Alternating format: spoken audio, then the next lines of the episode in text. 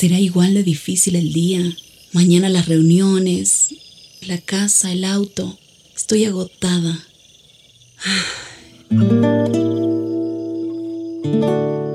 No importa cuántas cosas me hayan angustiado hoy. Me acercaré a Él porque Él tiene descanso para mi alma y mi mente. Cuando mi corazón está tranquilo, puedo escuchar su voz en quietud y confianza. Mi fortaleza está en descansar en Dios. Ven a descansar.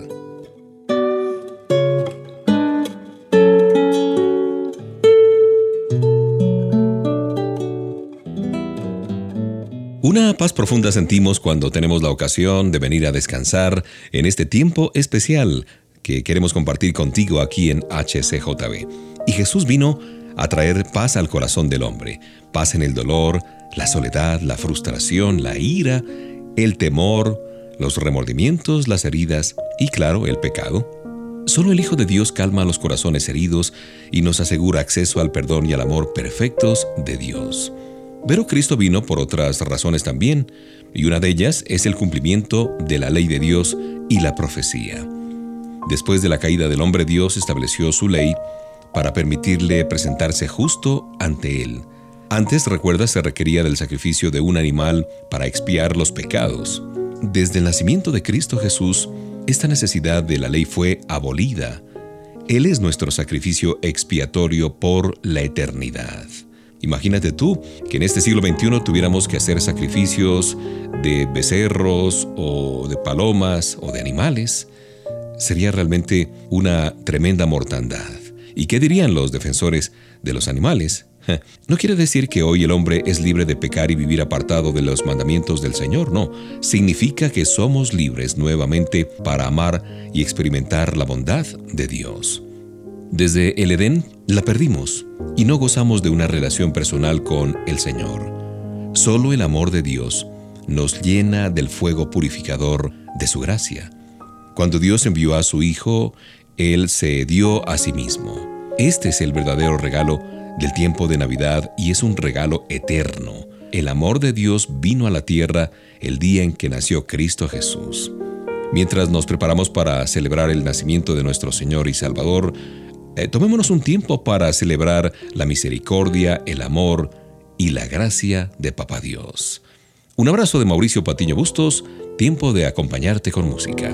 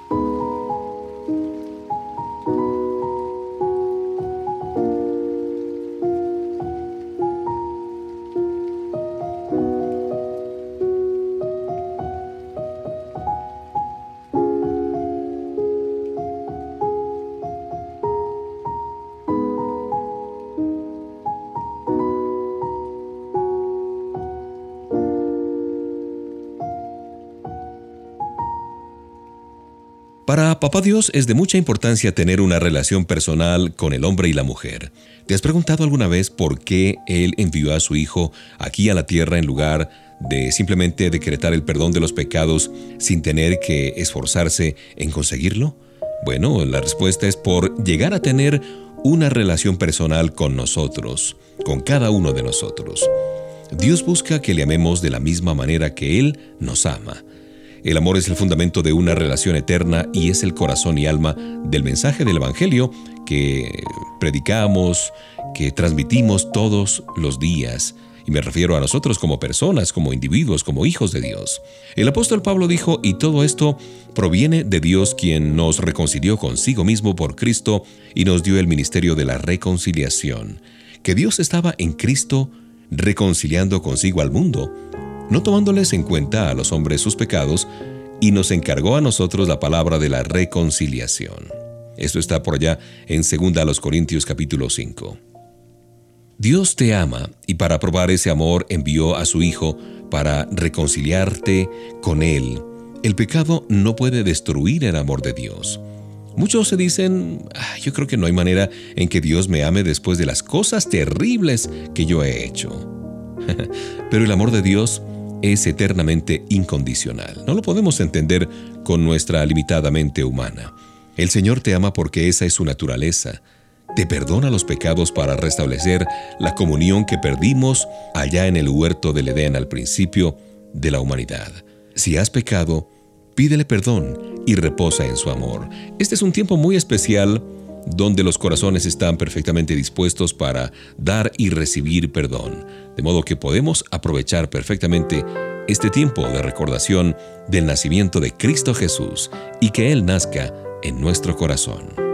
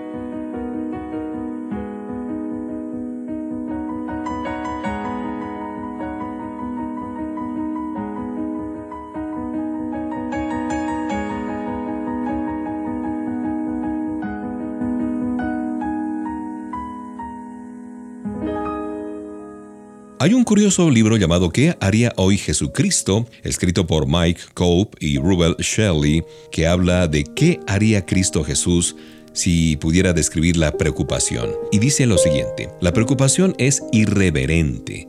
Cristo declara que nuestra tendencia de acoger las presiones de la vida por medio de las preocupaciones es irreverente. Negamos la soberanía de Dios. Él es suficiente para satisfacer toda necesidad. Otro punto. La preocupación es irrelevante. Más de la mitad de las cosas por las que nos preocupamos nunca llegan a suceder y un 40% de la otra mitad de los problemas no son prevenidos por las preocupaciones. Es mejor confrontar la realidad del presente con sus problemas que preocuparse por un mañana que tal vez nunca llegue. Qué bueno esto. Un tercer punto acerca de la preocupación. Preocuparse es irresponsable. La ansiedad no disminuye los problemas del mañana pero sí nos distrae y roba las energías para vivir el día de hoy. Nos aparta de las responsabilidades presentes y da paso a problemas que se hubieran podido evitar. Guías prácticas, ¿no es cierto?, para disipar la ansiedad, la duda que nos asalta eventualmente o muy frecuentemente. Planifica un tiempo diario de recreo, de solaz. Oye sin interrumpir. Lee libros que demanden mucha concentración. Saborea los alimentos. Busca un lugar aislado de tu hogar.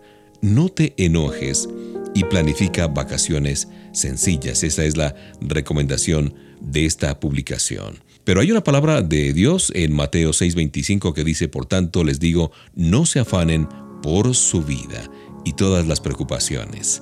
Disfrutemos entonces de este tiempo de música de compañía.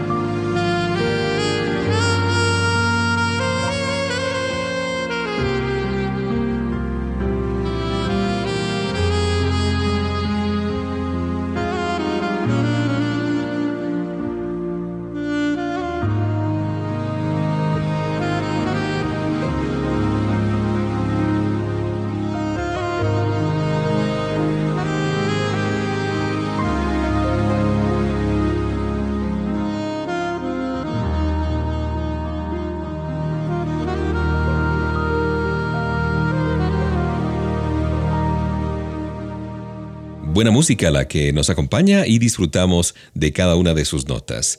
El sistema mundial actual es muy parecido a la época cuando nació nuestro Señor y Salvador Jesucristo. Desorden político, guerras, enfermedades, angustias, también son comunes el día de hoy.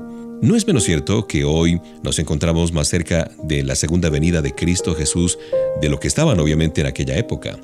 Sin embargo, el hombre de aquella época se hallaba en busca de lo mismo que buscamos ahora, paz, amor, propósito y seguridad. Solo por medio de Cristo Jesús el hombre puede encontrar paz, amor y gozo. Los que se afanan en satisfacerse con los placeres de este mundo descubren que esa felicidad es muy pasajera, muy etérea, más aún si comparan con el amor eterno de Dios. ¿Qué significa la Navidad para ti? Te esfuerzas por buscar la paz, pero en lugar de recibir las bondades de Dios y lo maravilloso del nacimiento de su Hijo Jesucristo, tú más bien te afanas en buscar experiencias sin mayor significado, experiencias vacías o huecas. Jesús vino a este mundo tomando forma humana para que podamos experimentar por completo el amor eterno de Dios. El Salmo 46, eh, verso 10, dice, Estad quietos y conoced que yo soy Dios. Parafraseando esto diría, no estén afanados, no estén estresados por nada y sepan que yo soy el Señor. El poder y el amor de Dios está a nuestra disposición, pero es nuestra responsabilidad aferrarnos a Él y recibir su amor eterno. La paz verdadera solo la trajo Jesús al nacer en Belén.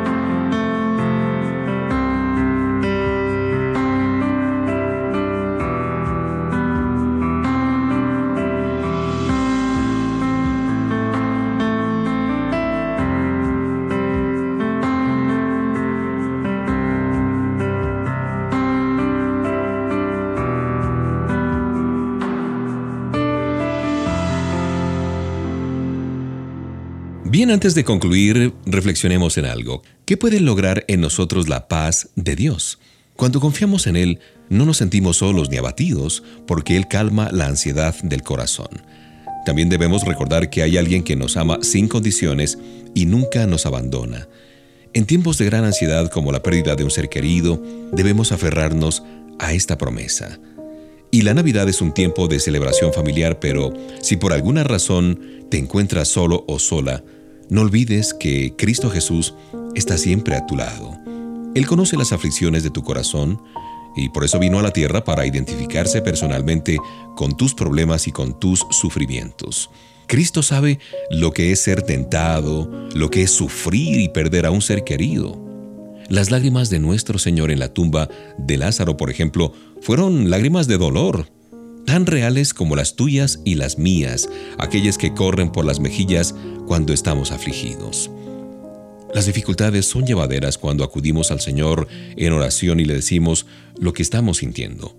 Cristo recibe nuestras penas con amor y compasión. Luego, Él obra algo maravilloso en nuestra vida. Aplica ese bálsamo de su amor sobre las heridas de nuestro corazón. La paz indescriptible de este tiempo de Navidad está a nuestro alcance porque adoramos a un Salvador que aún vive, que nos ama como nunca nadie podrá amarnos. Estrella maravillosa, estrella de la noche, guíanos a tu luz perfecta.